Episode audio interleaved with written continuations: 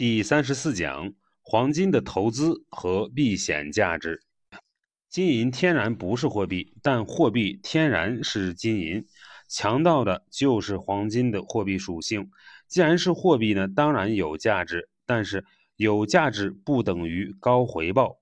这一讲呢，我们进一步讲黄金的投资性质，具体来回答三个问题：第一，黄金的回报率高不高？第二，黄金真的有避险功能吗？第三，投资黄金的风险在哪里呢？我们先来看第一个问题啊，黄金的回报率到底高不高？关于黄金投资的回报率啊，有一点呀是非常关键的，也就是说，只能看近代的回报率，不能看太遥远的过去的回报率。为什么这么讲呢？因为黄金的资产性质啊，发生过一次彻底的改变。这是理解黄金投资价值的前提。那么，为了说清这个啊，我们先来看一下历史数据。那么，图三十四杠一给出了黄金的长期历史价格。可以看到，黄金历史价格在一九七一年分为截然不同的两个阶段。一九七一年以前啊，那么具体说呢，是从一七九二年到一九七零年。那么，在将近两个世纪的时间里啊。黄金价格是长期稳定的，只有很少的变化。先是围绕二十美元，准确的说是二十点六七美元的水平啊，小幅波动。然后呢，围绕三十五美元的水平啊，小幅波动。那么在图上看啊，金价呢，在一九七一年之前啊，几乎是一条水平的线，看不到任何的变化。那么从一九七一年以后啊。黄金价格开始剧烈波动，那么总体趋势呢是上涨的，而且涨幅很大，但是大起大落也很严重。一九七零年的时候啊，金价还在三十五美元左右，那么到了一九八零年呢，最高价格呢已经涨到了八百三十五美元，十年涨了二十三倍。那么从一九八零年到二零零零年。黄金经历了长达二十年的大熊市，从八百多美元降到了二百五十多美元，降幅超过了三分之二。那么从二零零一年开始啊，黄金才重新开始上涨，到了二零一一年涨了，涨到了一千九百二十一美元之多的历史高位。这也是至今的历史高位。那么，截止二零二零年的三月份呢，黄金的价格呢，在一千五百多美元左右。那么，简单回顾呢，一九七一年的前后呢，黄金像是发生了基因突变一样，从文静静的色如处子、静如处子的小姑娘啊，突然上蹿下跳，动若脱兔的小猴子。理解这个变化。是理解黄金投资价值的前提。那么，为什么一九七一年这个年份这个变化呢这么突然呢？我们讲了一九七一年这个变化其实并不偶然，而是源于人类货币史上的一个重要变化。一九七一年八月十五日，美国总统尼克松宣布关闭黄金窗口，人们从此不能拿美元换黄金了。这样呢，就结束了人们。长达二百多年的金本位历史，那么这个事件呢，有个专门的历史名词叫尼克松冲击。那么这呢，标志着人们啊正式进入了纸币时代。那么在此之前呢，人类也有纸币，但是发纸币要有黄金做支撑，你可以拿纸币去换黄金，这时候的纸币背后的站着就是黄金，所以呢叫金本位。那么这情这种情况呢，黄金的价格是很稳定的，因为纸币是和黄金挂钩的，盯着黄金的。那么从一九七一年的尼克松冲击以后啊，货币背后站着的黄金不见了，人类进入了一个纸币时代，变成了纸币本位。这里我我强调一下，这是人类第一次进入纸币时代。现在人们常说的央行印票子。就是从这个时候开始的。以前央行想要票子的时候啊，想想要印票子的时候啊，必须先储备黄金，没有黄金没法印。但是从一九七一年开始啊，作为货币背后的定海神针的黄金彻底消失了。这个变化是迄今为止人类货币史上最根本性的变化。这里注意，一般我们说一件事儿很重要啊，会说某某事情啊是某某历史上最重要的事情之一。比如这里我们说尼克松冲击是迄今为止人类货币史上最根本性的变化之一，但是这里我没有说之一，直接说它是人类货币史上最根本的变化，因为我想不到还有什么可以相提并论的事情。我完全想不到，去掉之一也是为了强调这个事情的重要性。那么这个变化对黄金的投资价值有着至关的重要影响。用一句话概括啊，就是之前黄金是货币，之后黄金是资产。以前持有黄金是持有货币，货币是不要回报的；之后持有黄金是持有资产，资产是要回报的。因此。我们研究黄金的投资回报要从一九七一年开始。我再读一遍这这段话，这个变化对于黄金的投资价值啊有着至关重要的影响。用一句话概括啊，之前呢黄金呢它是货币，之后呢黄金啊就成了资产了。那么以前持有黄金呢是持有货币啊，就是我就是我持有货币用于交换的这个一般等价物的一个货币，它是个媒介。它是不要回报的。那么，一九七一年之后呢，持有黄金呢就成为持有资产了，资产要有回报的。因此，我们研究黄金的投资回报呢，就要从一九七一年开始。那么，黄金的投资回报率呢，比肩股票和债券。在图三十杠三十四杠二中啊，我们计算出了黄金的投资回报率啊，时间是从一九七一年到二零一九年，一共四十九年的时间，时间不算短了。看足够看黄金的这个长期回报性质了。那么作为比较呢，我同时计算了白银、股票、公司债券的回报率以及同期的通货膨胀率。看通货膨胀呢，是为了计算考虑物价上涨之后的实际回报率。那么从图三十四杠二中啊，可以提炼出三个重要的信息。那么第一呢，黄金的投资回报啊并不低，黄金的长期回报和股票、债券差不多，都在百分之七到百分之八之间。黄金是七点八，股票是七点五，债券是七点七，因此呢，黄金的回报率很高。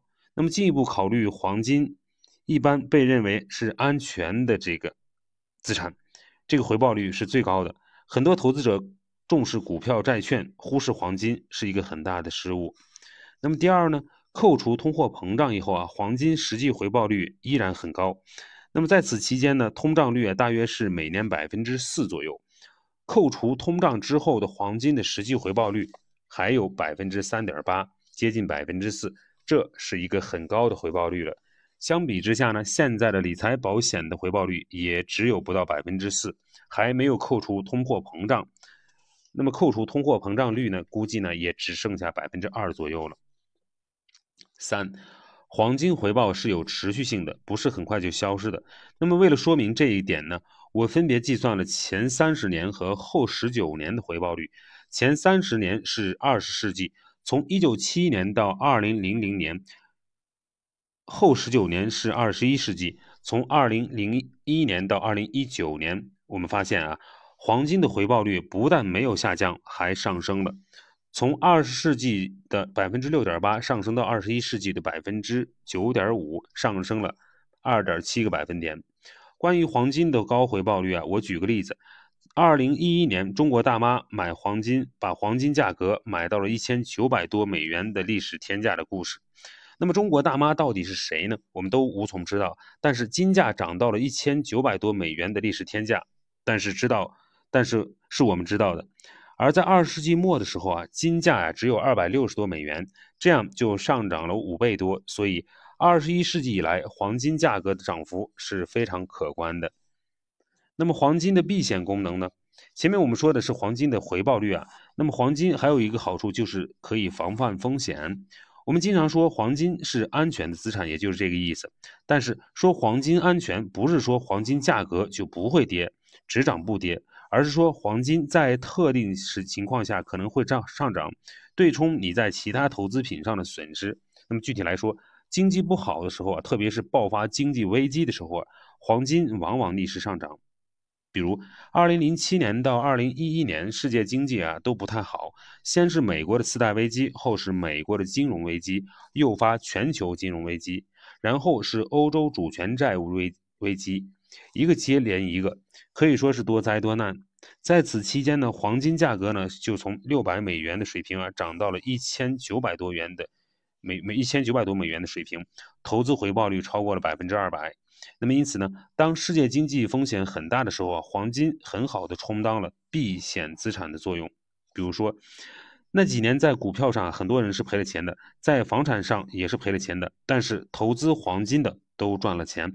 黄金可以对冲在其他投资上的损失。那么图三十四杠三是一九七年至二零一九年标普五百指数与黄金收益收益呃收益收盘价。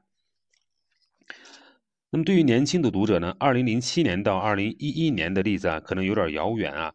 我再举一个很近的例子，从二零一八年以来啊，中美之间爆发了经贸摩擦呀，这个全球经济啊、贸易啊都开始放缓。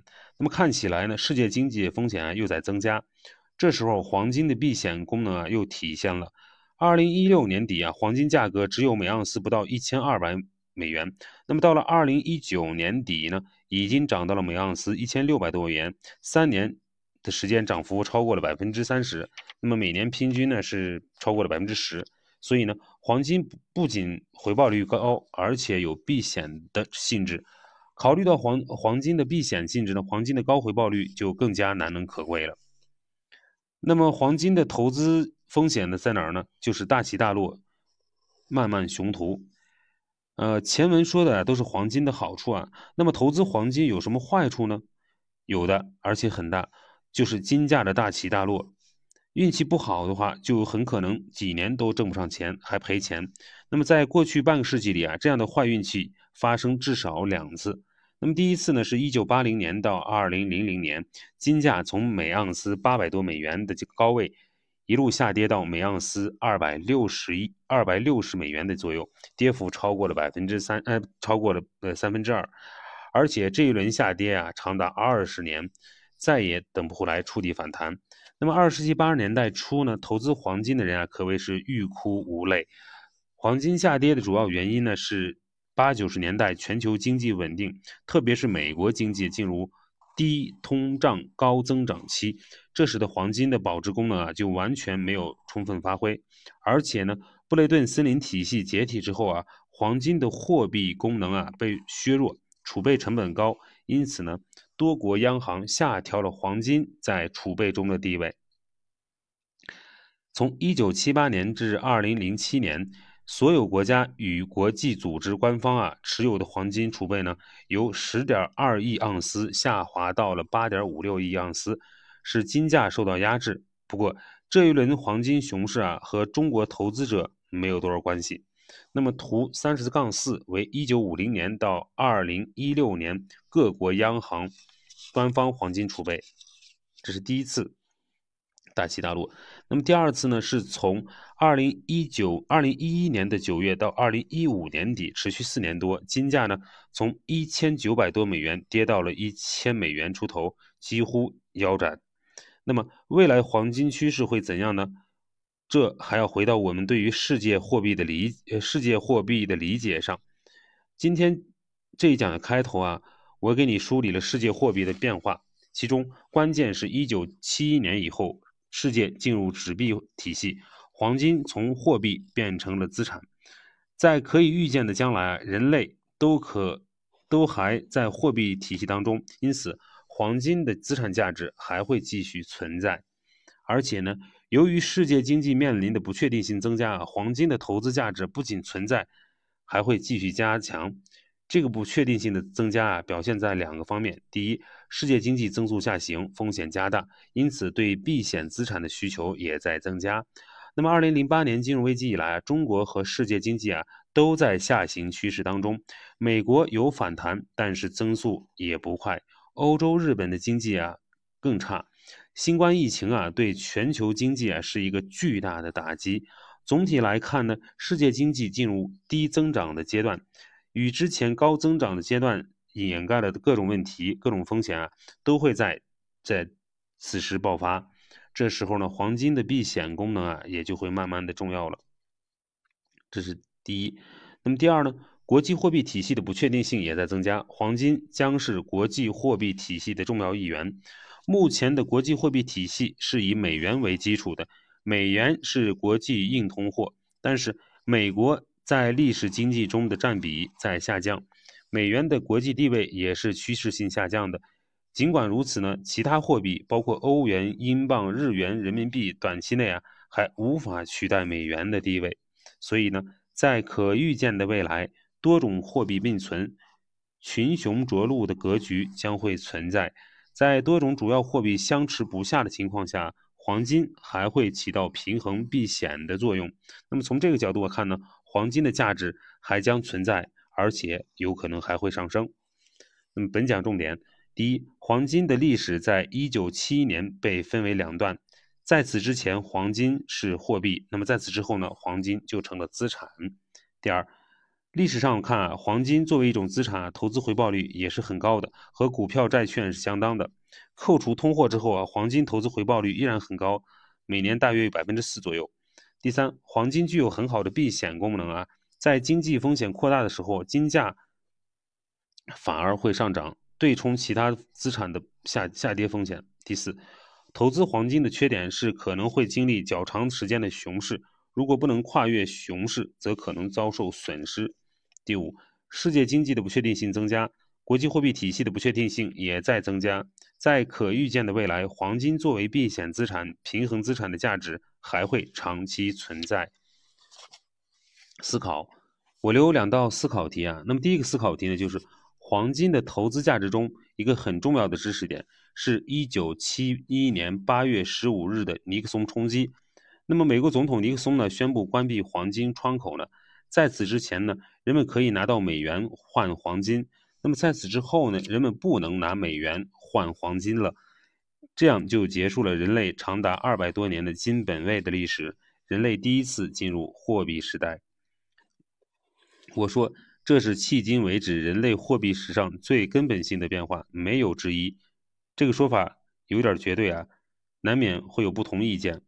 你可以想一想，货币史上还有什么其他的事情啊，可以和这个事情相提并论呢？比如和中央银行的成立相比，你觉得哪个事件的影响更大呢？第二道思考题：未来国际货币体系的变数很大啊。美元的国际地位显然在下降，但是欧元、英镑、日元、人民币都还无法取代美元的地位。你可以想想，未来的货币体系是什么样子的？新型的数字货币，比如比特币，会有一个重要的作用吗？